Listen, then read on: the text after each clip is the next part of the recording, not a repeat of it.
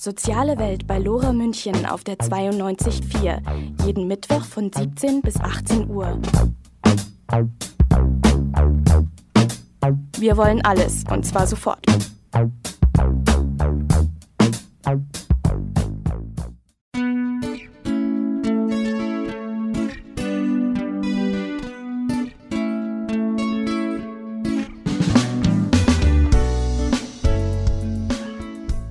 Bewegtes Lernen. Ja, wir bringen Bewegung ins Lernen. Das hier ist kein bräsiges Bildungskolleg, sondern eine bunte Sendung über Lernen in Bewegung. Nicht nur körperlich, auch mental, also zwischen den Ohren. Es geht nicht um Vormachen, Nachmachen, Maulhalten, sondern um sinnliches Lernen. Mit Emotionen, mit intensivem Erleben. Jeden fünften Mittwoch hier bei Lora München 92.4.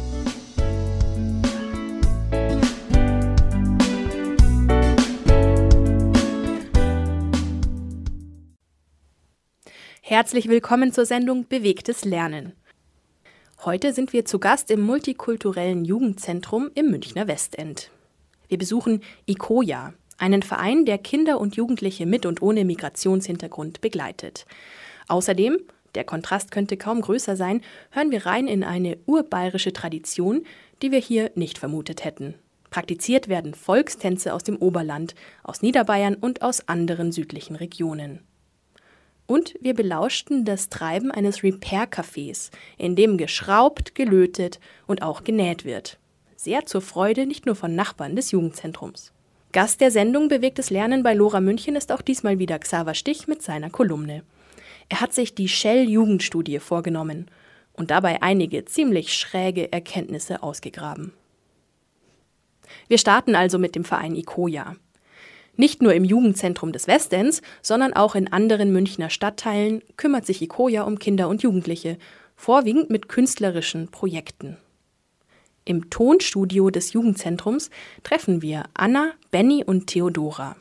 Zusammen mit den Profis Michi, Daniel und Ray präsentieren sie uns ihre Künste. Hören wir also gleich rein in einen kurzen Rap von Anna.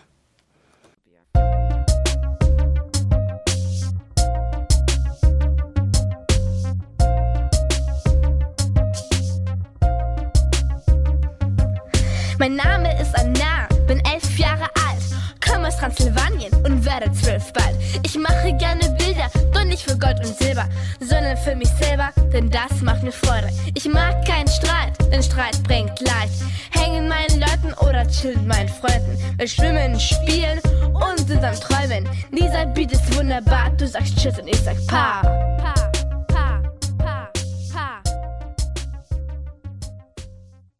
Anna, wir haben uns ja schon mal kennengelernt. Wie war es denn bei dir? Wie bist du denn überhaupt dazugekommen, da so einen Rap zu machen? Der Ray, den kannte ich schon. Also meine Eltern kannten ihn schon. Und er hat mich zu Alkoya eingeladen. Und dann bin ich auf die Idee gekommen, einen Rap zu machen. Und es war dann gleich so ein perfekter Rap, den wir jetzt gerade auch schon gehört haben? Oder ist, musstest du da einiges trainieren, einiges üben dazu? Ähm, man musste erstmal Reimwörter überlegen und erstmal alle aufschreiben und die betonten Wörter auch richtig betonen. Wie lange hat es gedauert, bis du dann so weit warst, dann so einen perfekten Rap quasi abzuliefern? Mm, bei mir war es so vier Tage. Vier Tage, das ist aber kurz. Ja. Gut, was sind deine nächsten Pläne? Ja, auch Rap und Beat, Graffiti. Anna, du musstest ja auch was erarbeiten, nämlich da so einen Text schreiben, was ja auch aufwendig ist hat ja irgendwo auch im weiteren Sinne auch was mit Lernen, vielleicht auch mit Schule zu tun. Äh, wie geht's dir da? Magst du das gern? Also lernen jetzt hier für den Workshop? Äh, ja, es ist toll. Ich habe ja auch einen Vorteil, weil ich gehe auf die Pestalozzi-Gymnasium, also auf eine musikalische Schule. Und das ist ein bisschen Vorteil. Gibt es da jetzt eine Beziehung dazu, dass du in irgendeiner Weise auch das, was du hier erarbeitet hast, nutzen kannst für die Schule? Ja, kreativ sein, Texte schreiben. Das müsste ja im Prinzip dann auch eine Möglichkeit geben, dass sowas aufgegriffen wird dann äh, für den Musikunterricht beispielsweise. Weiß deine Lehrerin, dass du sowas machst? Ähm, nein. Hast du dann wie das Gefühl, dass dir das wirklich auch was bringt für die Schule? Also das hier Texte zu erarbeiten, einen Rap einzusprechen? Ja, schon, aber ich finde es mehr als Hobby, als Spaß. Spaß ist wichtig beim Lernen. Und in der Schule, wie groß ist der Spaß da? Äh, manchmal nicht so. Schule halt. Okay. Ja, und Benny, bei dir habe ich gehört, du bist in einem Percussion-Workshop. Ja, also ich bin auch viel in einem Percussion-Workshop, aber eigentlich war ich das erste Mal eigentlich nur bei Rap und Beat und das zweite Mal auch sehr viel in Rap und Beat und Vielleicht kannst du da mal eine kleine Kostprobe geben. Hast du Lust dazu, Benny? ja, Okay.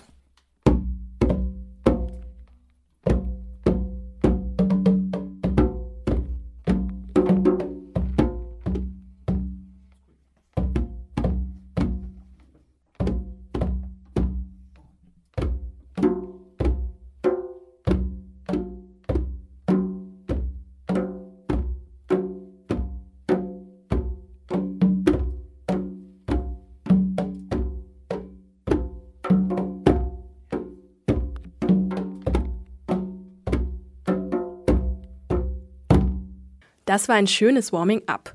Doch Benny kann auch noch dynamischer. Es ist Zeit. So geht es weiter.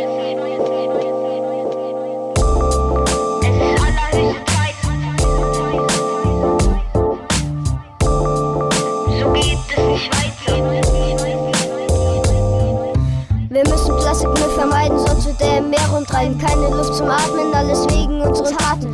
Bald ist die Welt ein riesengroßes Plastikfeld. So kann es nicht weitergehen, will die Erde leben sehen. Müssen leben mit mehr Achtung, viel mehr achten auf Verpackung. Dafür brauchen wir kein Held, wird auch gehen ohne Geld. Nein, es ist noch nicht zu spät, unsere Jugend zeigt, wie es geht.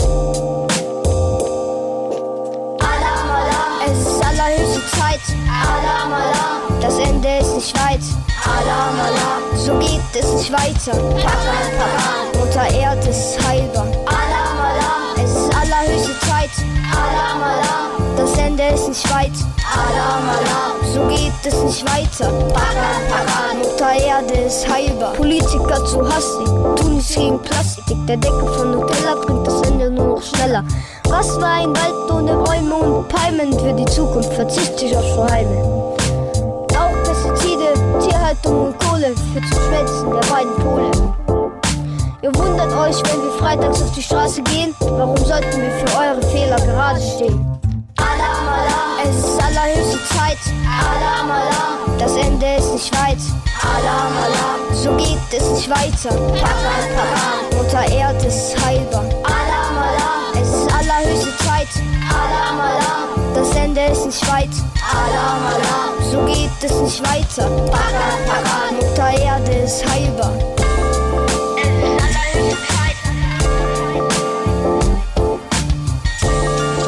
So geht es nicht weiter. Es ist allerhöchste Zeit.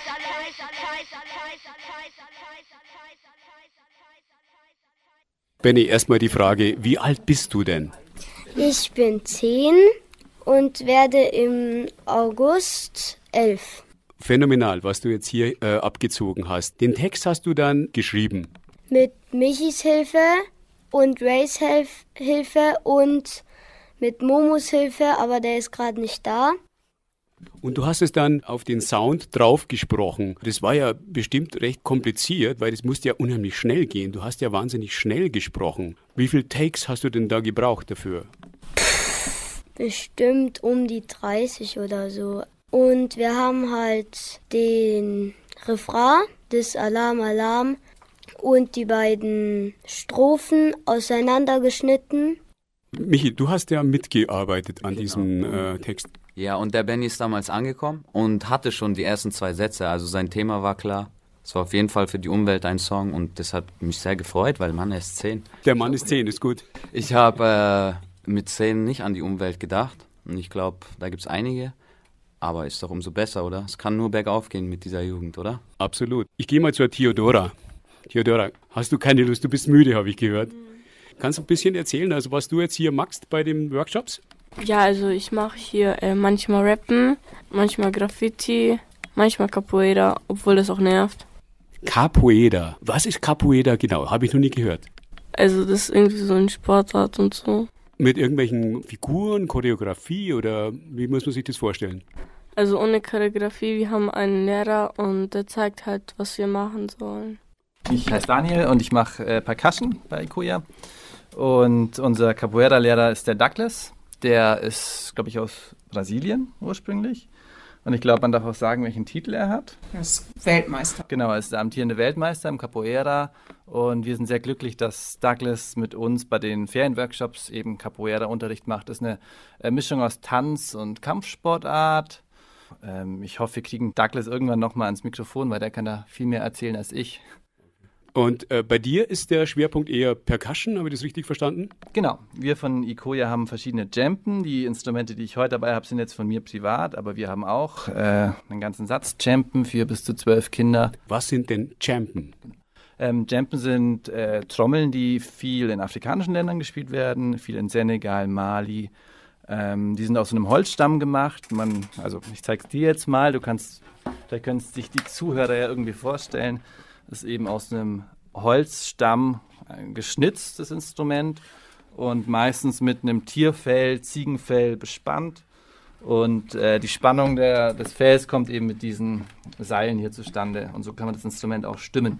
Michi, du bist auch mit dabei bei den Percussion-Leuten. Äh, ja, ich bin bei Songwriting, also ich mache mit den Ray zusammen Beats. Er macht die Beats und ich helfe den Jugendlichen oder Kindern ein bisschen beim Songschreiben und Texten. Also ich bin nur zur Unterstützung da, die machen das selber natürlich. Wir haben ein paar Vorgaben, wenn ich das noch sagen soll. Die sollen halt jetzt nicht, die Texte dürfen nicht gewaltverherrlichend sein oder kriminell oder sowas. Aber sonst darf man schreiben, über was man will. Von Liebe bis zur Freundschaft, bis zur Trauer geht auch alles gut. Und die kriegen das hin, also jetzt wirklich selbstständig Voll, dann Texte zu machen. Natürlich, wir überlegen uns immer ein Thema und dazu sollen, fangen die erstmal an und schreiben ein paar so Stichwörter, was ihnen einfallen, damit es halt auch persönlich ist. Und dann suchen wir Reimwörter drauf, dann bilden wir Sätze. Also es hat immer seinen Ablauf. Und es gibt dann einen Sound dazu, den ihr dann unterlegt, oder? Ja, wir haben es jetzt schon verschieden gemacht. Wir haben es einmal auf dem Beat, haben wir mal geschrieben. Und normalerweise ist es immer so, dass wir das räumlich ein bisschen trennen, dass der Ray hier schon mal musikalisch die Beats macht. Dann schreibe ich mit denen, dann gibt es Leute, die sind schneller fertig, manche brauchen ein bisschen länger, dass wir halt immer praktisch hier aufnehmen können und da drüben schreiben wir gleich. Okay, und der Ray, der sitzt jetzt auch hier neben mir. Deine Rolle ist dann eher so der Sound, oder? Ja, genau. Ich bin der Produzent hier und ich mag einfach die Musik manchmal mit den Kindern, auch manchmal ohne die Kinder. Und ich nehme die auf und sage, die soll einfach nochmal aufnehmen. Und ich ähm, bestehe darauf, dass sie das wirklich üben, bevor die aufnehmen. Und dass sie das, ja, die, dass sie die Text richtig meint und dass sie das, das Gefühl rüberbringen, dass es klingt treu. Und und wo bedienst du dich denn von der Musik her? Ähm, was sind da so deine Quellen? Quellen sind einfach die Fingers, the Groove. Ich nehme einfach ein Piano, ich nehme einfach ein Drum und es fängt mit irgendwas an. Oder manchmal fängt es mit einem Sample an. Oder es kommt drauf an, ich, ich nehme verschiedene Ansätze. Wenn ich irgendwas, vielleicht ist es eine, eine Song oder vielleicht eine Drum. Manchmal mag ich Melody, manchmal mag ich Drum zuerst. Kommt drauf an, wie ich spiele. Verstehe ich das richtig, dass du jetzt selbst Musik magst, nicht nur jetzt irgendwie samplest oder jetzt. Nein, ähm ich, ich mag Musik selbst. Vom Tonstudio ist es nicht weit zur gemütlichen Küche, die für ein Jugendzentrum einen ziemlich aufgeräumten Eindruck macht. Am großen Holztisch sitzen mit uns Michael Pieler, Daniel Kablowski, Sinava Ukakargus und Gerda Kindelan-Rocher. Allesamt bei ICOJA aktiv in unterschiedlichen Rollen. Gerda ist geschäftsführender Vorstand und erklärt zu Beginn, was ICOJA ausmacht. Also ICOJA ist ein gemeinnütziger Verein, der mit Kindern und Jugendlichen mit ähm, Flucht- und Migrationshintergrund, aber auch übergreifend eigentlich für alle Jugendliche offen ist und wir arbeiten schwerpunktmäßig im Bereich kultureller Bildung für Kinder und Jugendliche. ICOJA steht ja für International Connection of Young Artists. Wie ist das gemeint mit dem International, Michi? Also international ist, äh, wie der Name schon sagt, es ist halt weltweit. Bei uns gibt es keine Regeln, wer wo herkommen darf oder so. Also es ist jeder dabei. Wir versuchen halt, dass wir da ziemlich jetzt auch mit Musik dann einen Sound schaffen können und mit verschiedenen Einflüssen auch orientalischen Melodien zum Beispiel. Das klingt halt doch ein bisschen anders als jetzt irgendwelche Schlagerhymnen oder so. Aber dass es alles ganz rund klingt, egal woher man kommt, mit einer kurdischen Sass auf einer afrikanischen Trommel irgendwie gespielt, dann auch noch dazu. Das verstehe ich unter International, also das bedeutet das weltweit. Gerda, wie war das mit der Gründung des Vereins? Gab es da irgendwie einen bestimmten Anlass? Also der Verein ist ähm, 2005 gegründet worden ähm, von einer Kollegin von uns, ähm, die damals bei einem anderen großen Projekt in München tätig gewesen ist und dort schwerpunktmäßig mit ähm, Flüchtlingen, ähm, UMFs gearbeitet hat. Und die ähm, die Arbeit auch für alle anderen Kindern und Jugendlichen öffnen wollten. Und so ist praktisch ähm, ICOIA entstanden, dass man einfach wirklich ähm, übergreifend ähm, für alle Kinder und Jugendliche ähm, das, ähm, äh, unsere Angebote anbieten konnte. Genau. UMF steht für unbegleitete minderjährige Flüchtlinge. Was macht ihr denn konkret alles? Ich habe jetzt schon gelesen und auch mitbekommen, es sind Rap and Beat Workshops, Percussion Workshops. Daniel, du bist der Percussion-Spezialist oder Freak. Wie arbeitet ihr konkret? Also wir haben eben Jampen, das sind diese Trommeln aus afrikanischen Ländern und ich versuche ganz spielerisch einfach mit äh, der Gruppe Musik zu machen. Wir machen Percussion-Spiele, wir machen äh, ganz niederschwellige Gehörbildungsspiele und mir geht es eigentlich darum, dass wir irgendwie gemeinsam ins Spielen kommen und so einen gemeinsamen Moment in so einer Percussion-Stunde haben. Es geht um Gemeinschaft. Sind es so die Hauptziele? Also jetzt Gemeinschaft herzustellen, Kontakt zu, äh, herzustellen, Kommunikation zwischen verschiedenen Jugendlichen, zwischen verschiedenen Kulturen? Auf jeden Fall würde ich behaupten, weil in erster Linie ist es auch so, dass man halt für die Kids dann auch in der Zeit, wo das hier entsteht, weil Musik ist halt die, in der schönsten Phase, wenn sie entsteht, eigentlich nicht mit dem Endresultat, finde ich, und das finden auch die Kids, viele von denen. Wie gesagt, es kommen, also es gibt kein Land, das man jetzt sagt, es kommen ganz viele jetzt nur aus Afghanistan oder da und daher. Wir haben wirklich, das ist immer durchgemischt. Das heißt, es ist sehr interessant, wie gesagt, verschiedene Kulturen, noch ein bisschen noch Sprachbarriere, aber das ist halt ganz schön, die kommen alle auf einen Punkt und wir schreiben gemeinsam und das ist immer eine coole Zeit eigentlich. Also es gibt keinen großen Ärger oder irgendwie, obwohl doch die Leute verschieden sind. Das ist das Zusammenkommen, ein bisschen Spaß haben. Und für uns ist immer ein bisschen schwierig halt, dass wir auch schaffen, dass, weil sie schämen sich halt doch noch sehr, die Kinder jetzt, untereinander auch, da halt eine kleine Trennung dann zu finden, wenn es zum Aufnehmen kommt. Dass jetzt nicht jemand vor fünf anderen Kids irgendwie da das machen muss, weil es halt doch schon sehr anstrengend und so und die schämen sich dann auch manchmal. Aber sonst ist, hat, haben die eigentlich sehr Spaß jedes Mal. Und das ist das Schönste daran für uns, würde ich behaupten. Was sind denn eure Standorte hier in München oder wo macht ihr äh, vor allen Dingen eure Workshops. Wir sind ja hier mitten im Westend, bekannterweise ähm, geprägt durch, durch sehr viel Multikulti, durch eine sehr hohe Internationalität. Wo seid ihr denn sonst noch aktiv? Also wir sind in äh, vielen verschiedenen Stadtteilen aktiv, dort vor allem auch, wo die Münchner Bildungslokale angesiedelt sind die uns auch unterstützen finanziell mit unseren Workshops und uns Fördermittel zur Verfügung stellen. Wir werden jetzt ins Rammers, äh, nach Hammersdorf auch gehen mit unseren Workshops. Es sind aber nicht nur, also wir bieten verschiedene Sachen an. Also wir haben zum Beispiel unsere Ecoia Feriencamps, die einwöchig stattfinden. Ziel ist es da auch so ein bisschen, dass die Kinder und Jugendlichen, also deswegen bieten wir auch schwerpunktmäßig ähm, den Hip-Hop-Bereich an, sich ähm, ausprobieren können, ähm, Spaß haben können, experimentieren können. Da werden eben eine ganze Reihe von verschiedenen Workshops angeboten. Wir haben aber auch Projekte an Schulen. Die Sinnerbar ist mit einem Projekt mit Modedesign an, einer an verschiedenen Schulen. Wir haben Projekte zur äh, Sprachförderung. Wir haben ein Projekt, das ist die kleine Zeitungsmacher, wo Kinder und Jugendliche das redaktionelle Schreiben lernen und auch Fotografie. Und auch die Projekte Rap und Beat sind auch nicht nur in den Feriencamps, sondern auch, werden auch in Schulen angeboten. Gibt es denn insgesamt dann, abgesehen von diesen Zielen wie eine Gemeinschaft schaffen, miteinander kommunizieren, Begegnung von verschiedenen Kulturen, gibt es denn auch sowas wie Effekte auf schulisches Lernen oder Effekte, wo also jetzt Jugendliche dann bestimmte Dinge mitnehmen können ins Leben, in die Schule, aber auch ins Elternhaus? Ich glaube, ähm, also an so einem Song zu arbeiten, das braucht einfach Durchhaltungsvermögen. Das passiert eben nicht von heute auf morgen. Und so eine gewisse Frustr Frustrationstoleranz aufzubauen, ist, glaube ich, für Kinder eine sehr, sehr gute Erfahrung. Zum einen arbeiten wir natürlich prozessorientiert. Der Moment des Musikmachens ist sehr schön, aber wir arbeiten, haben eben auch Produkte. Und ich glaube auch, dass es einfach für für andere Bereiche, in denen Schüler oder junge Menschen leisten müssen, positive Auswirkungen hat. Habt ihr denn auch eine entsprechende äh, Mischung? Jetzt hier im Westend sind natürlich dann äh, sehr viele Nationen äh, ansässig. Gibt es denn auch dann deutsche Jugendliche, die hier herkommen? Natürlich, wie der Benny zum Beispiel, der dann das Ferienprogramm jetzt schon, seit ich da bin, zum zweiten Mal nutzt. Also der ist in Feriencamp mäßig zum zweiten Mal jetzt schon reingekommen.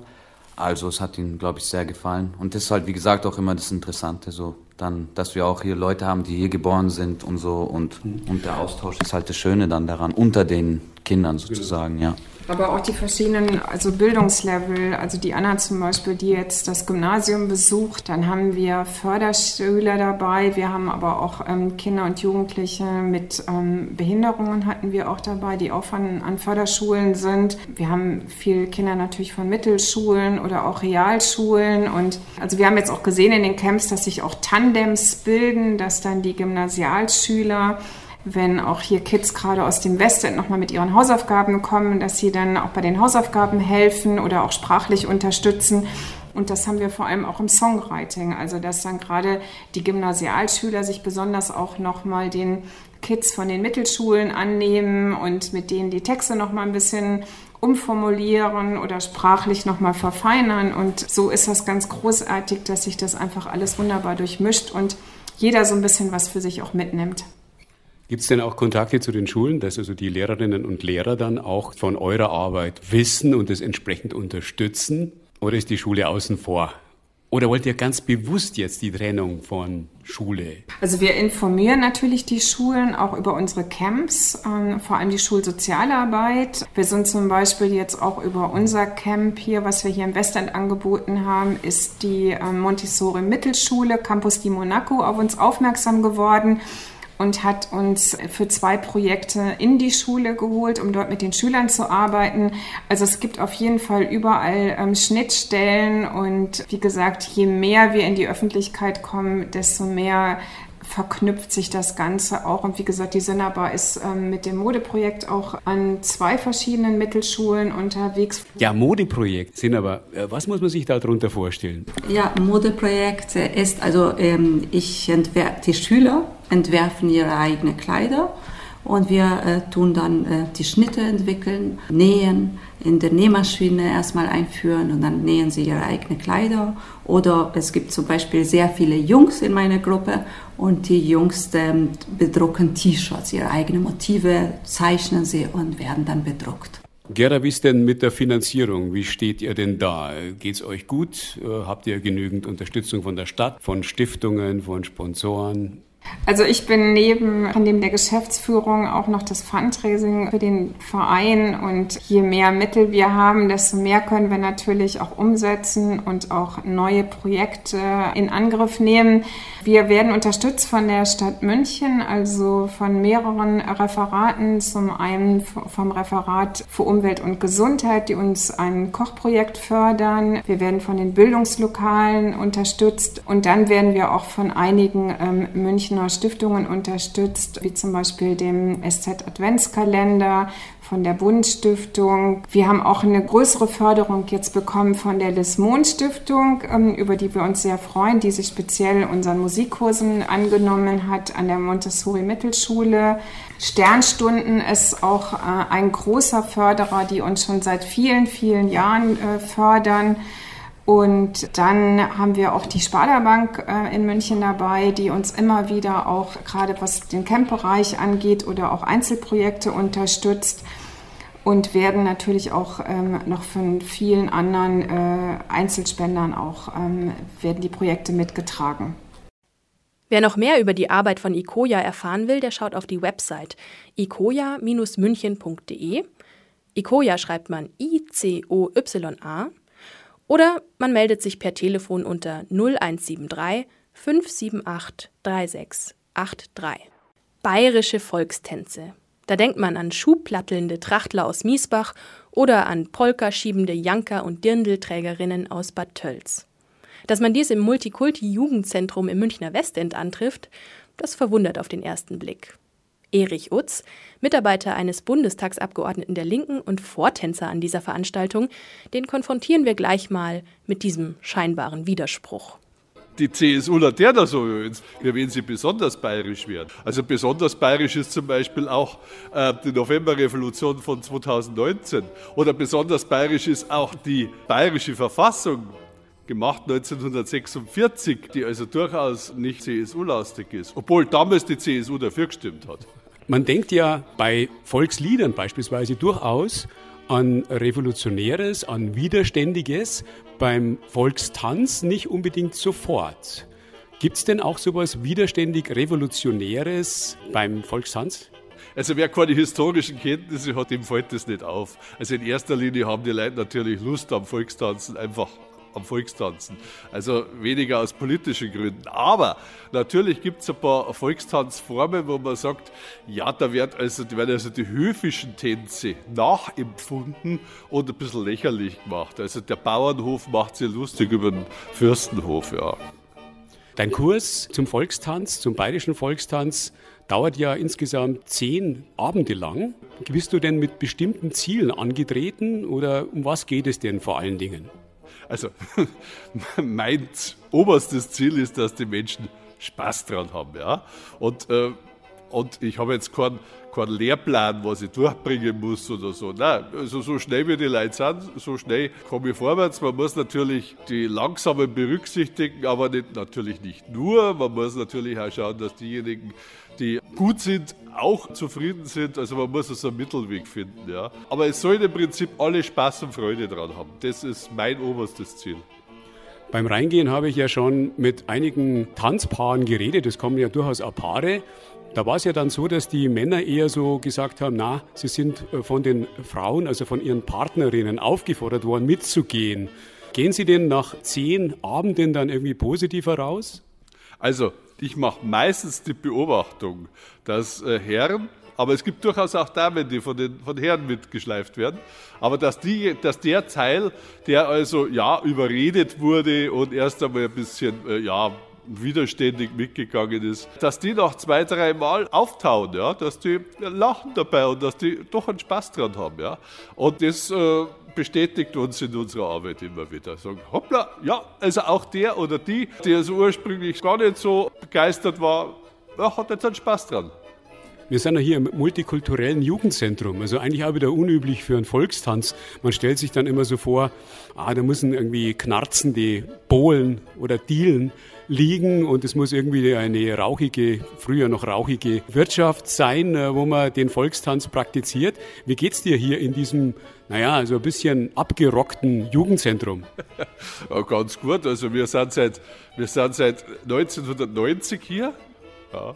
Und die schaut inzwischen viel besser aus, wie es damals ausgeschaut hat. Ja.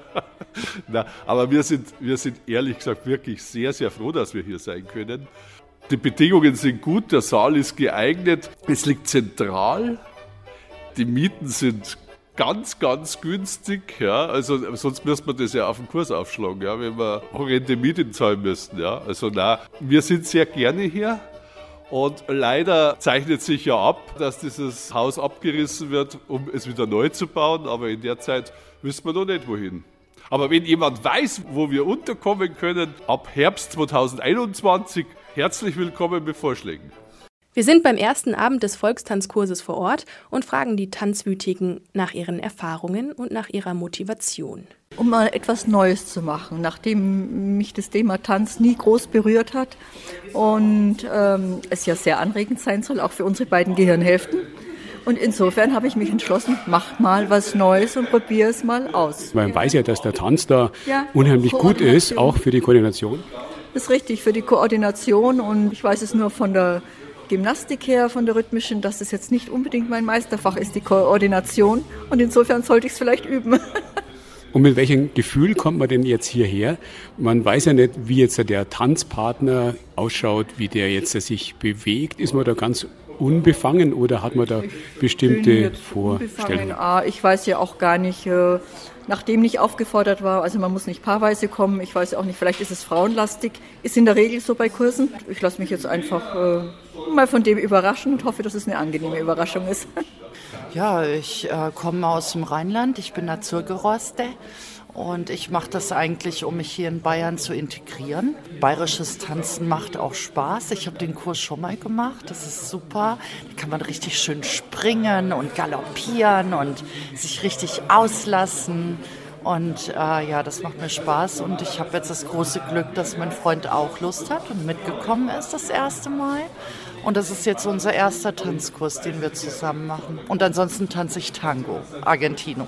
Und Sie sind jetzt gebeten worden, mitzugehen oder war das dann auch Ihre eigene Entscheidung? Tatsächlich ist es im Rahmen der Neujahrsvorsätze geschehen, wo Tanzen äh, einen Schwerpunkt hat, einfach äh, den Körper selbst zu erfahren, die Freude an der Bewegung, was abseits vom Berufsleben zu machen. Und deswegen sind wir hier. Ich lasse mich überraschen. Ich habe von einem Freund gehört, das soll viel Spaß machen und vor allen Dingen, man eröffnet sich damit äh, die Chance auf Tanzböden zu tanzen. Ja, dass man nicht nur als Paar tanzt, sondern auch so im Kreis und äh, durchwechselt und äh, dass das dann halt sehr dynamisch ist.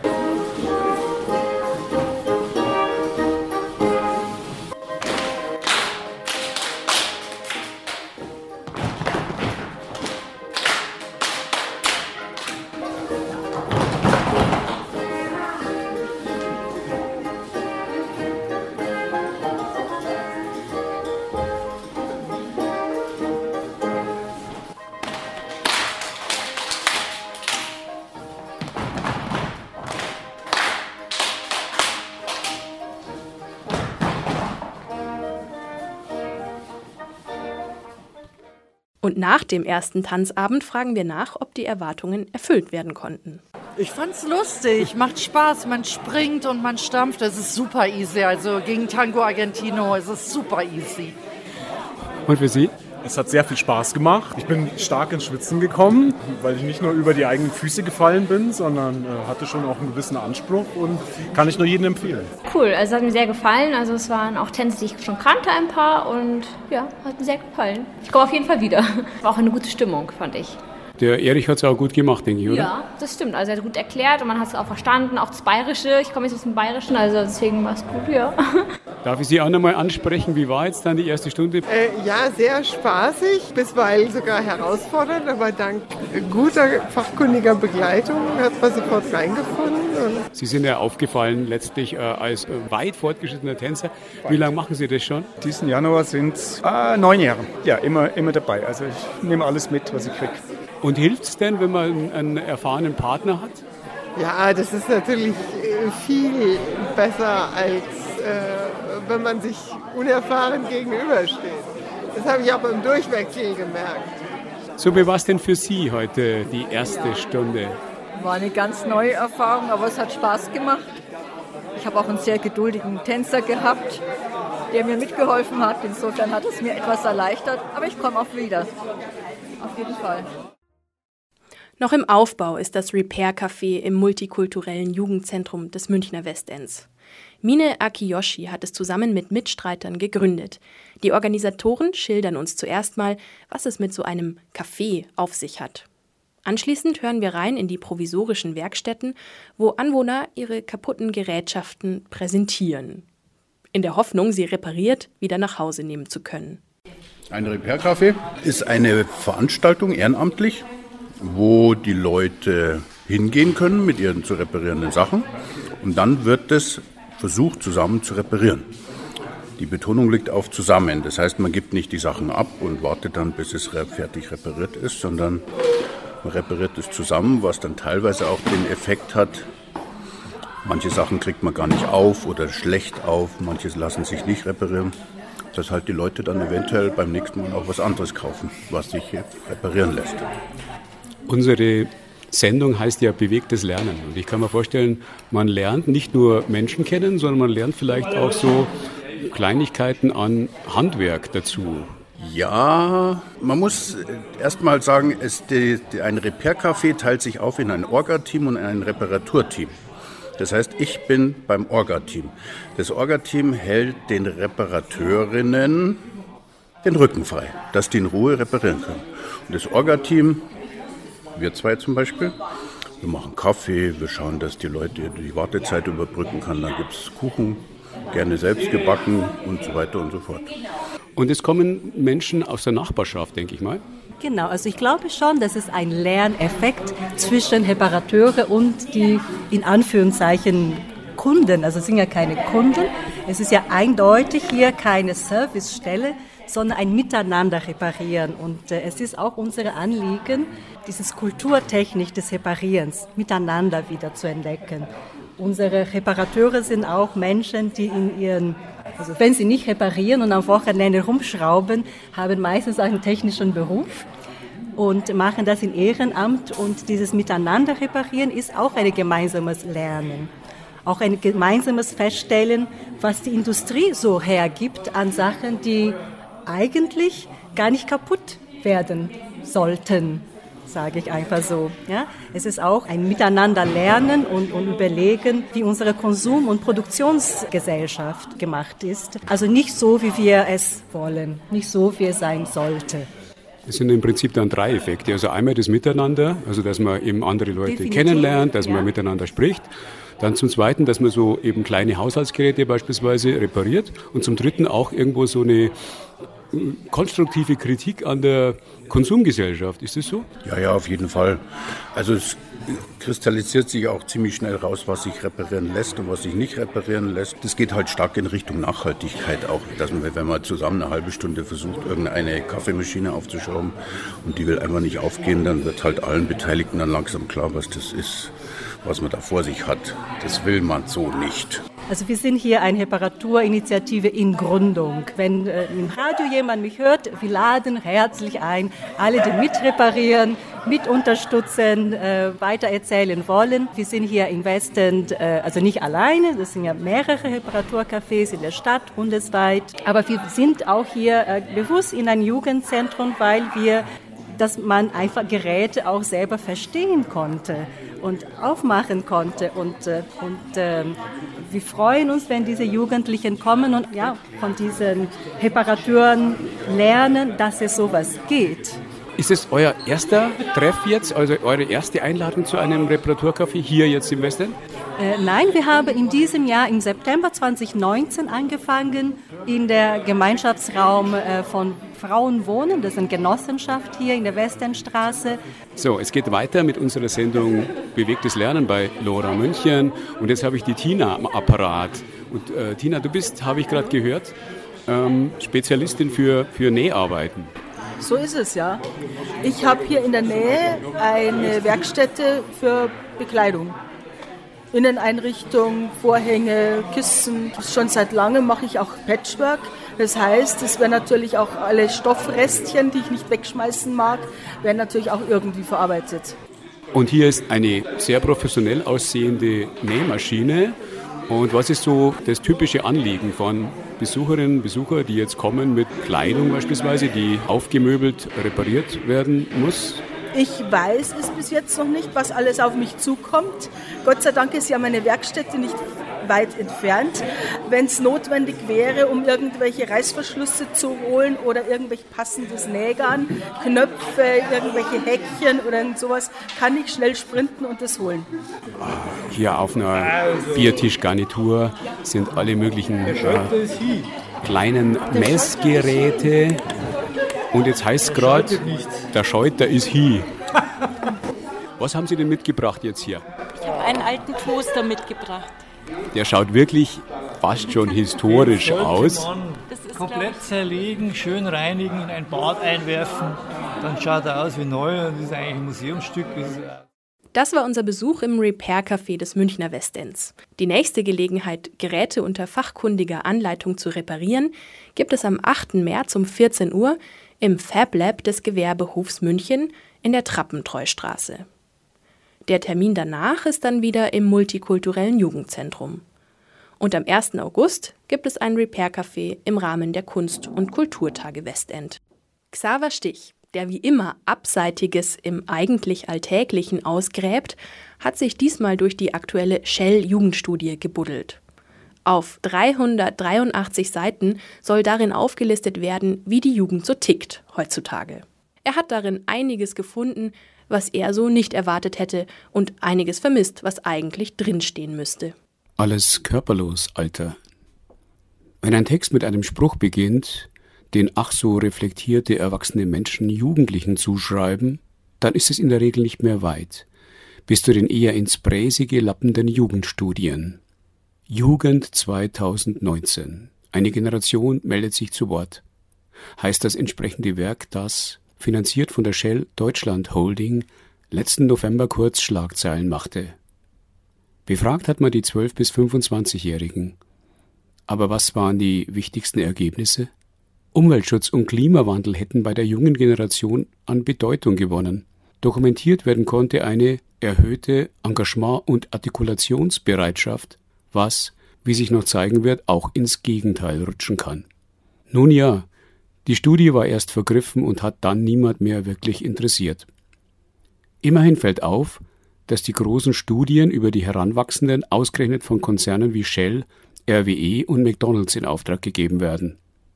Bei den Protagonisten von Fridays for Future dürften diese Konzerne zumindest klimatechnisch nicht den besten Ruf haben. Hier will man wohl ein wenig gegensteuern. Beim Aufblättern des Wälzers fragt man sich dann schon, ob die Antwort eines Jugendsoziologen auf die schwarz-weiß grundierte Journalistenfrage, wie sie denn so ist, die Jugend heutzutage immer noch gilt. Zitat Die Jugend ist erstens jung und zweitens sehr verschieden. Zitat Ende. Und siehe da, die Autorinnen haben sich angestrengt, diesen Sachverhalt in fantasiereiche Sprachbilder zu übersetzen. Die Rede ist von kosmopoliten, weltoffenen, nicht eindeutig positionierten, Populismus geneigten und Nationalpopulisten. Es geht also um Politisierung und Polarisierung, Demokratieverständnis, politisches Interesse, aber auch um Werte. Dazu ein bisschen Familie, Bildung und Beruf. Mit gefühlt tausend mehr oder weniger schlauen Fragen werden diese Themen abgearbeitet. Als geduldiger Leser erschrickt man fast, als auf Seite 217 das erste Mal der zaghafte Hinweis erscheint, dass Jugendliche auch über einen Körper verfügen könnten. Unter der Rubrik Freizeitaktivitäten werden die Probanden gefragt, ob sie denn Sport treiben würden. Das war's dann aber schon. Und die Studie surft weiter durch Lebensentwürfe, in denen Körper und Bewegung offenbar Phänomene von einem anderen Stern sind. Doch dann stolpert man noch über einen Befund, den man so nicht erwartet hat. Während im Jahr 2002 noch 34 Prozent der Jugendlichen und jungen Erwachsenen in Clubs oder zu Partys gegangen sind, sind es im Jahr 2019 nur noch lasche 13 Prozent. Und auch die Aktivitäten, sich mit Leuten treffen und in eine Bar oder Kneipe gehen, sind rückläufig. Es scheint klar zu sein, die meisten Youngsters hängen am liebsten zu Hause ab, was neudeutsch als Cocooning daherkommt. Und es geht auch noch härter. Japan, das ja auch bei den Themen Wohnen, Arbeiten und Schlafen Trendsetter ist, liefert dazu die vorerst konsequenteste Verlaufsform. Sie heißt Hikikomori und bedeutet, dass junge Menschen ihre Tür verrammeln und sich aus Familie und Gesellschaft zurückziehen.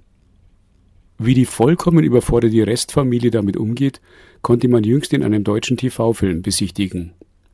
Noch vor wenigen Jahren regte man sich darüber auf, dass Kevin und Candida von ihren Suffmüttern bis in den Schulhof gefahren wurden und sie später per Pedes lediglich den Weg zum häuslichen Carport und von der Tiefgarage der Firma an den Arbeitsplatz womöglich noch im Lift zurücklegen.